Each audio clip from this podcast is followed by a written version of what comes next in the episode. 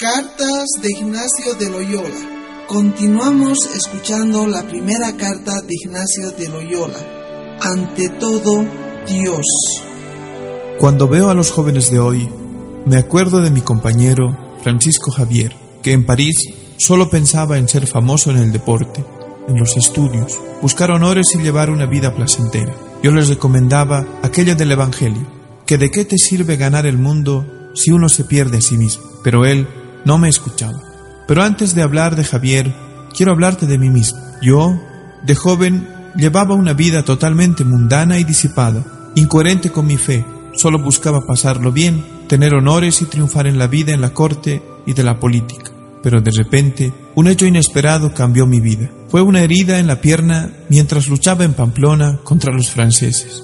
Luego una larga y dolorosa operación sin anestesia, una forzada convalecencia en Loyola, mi tierra natal, y unas lecturas ocasionales sobre la vida de Cristo y de los santos, las que transformaron el rumbo de mi vida. De pronto, en medio de mi situación de debilidad, de mi experiencia de finitud y de pecado, se me abrieron los ojos y descubrí otra dimensión en la vida.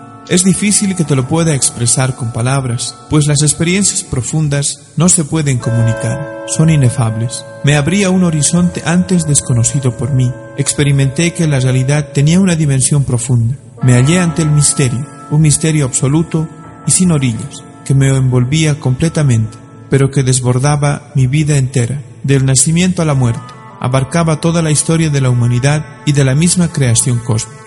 Este misterio, fascinante y tremendo, se me manifestaba como un hogar, como una casa paterna, como un seno maternal, un espacio de acogida benevolente, un abrazo amoroso, como luz y fuego que me iluminaba y calentaba, una guía que daba sentido a mi vida. No me sentía perdido ni náufrago en medio de los oleajes de un mundo absurdo, sino amado, querido, perdonado, llamado a orientar mi vida a este misterio último, que experimentaba como principio y fin de mi vida y de todo cuanto existe. A este misterio me entregué totalmente. Este misterio frontal de vida y de la existencia es lo que llamamos Dios. Cada religión le da su nombre peculiar, pero en el fondo todas las religiones coinciden en esta experiencia espiritual común del misterio insondable. Para mí y para todos los cristianos, esta experiencia espiritual está estrechamente vinculada a la persona de Jesús de Nazaret, a su vida, muerte y resurrección. Jesús precisamente nos revela que este misterio absoluto no es simplemente el ser supremo o la causa de todo, sino su Padre y nuestro Padre, y que es su Espíritu quien nos comunica vida y su amor.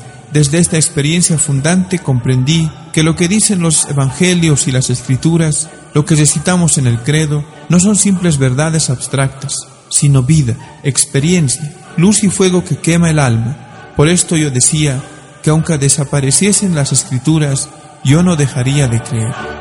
Cartas de Ignacio de Loyola. Mañana continuaremos escuchando la primera carta de Ignacio de Loyola.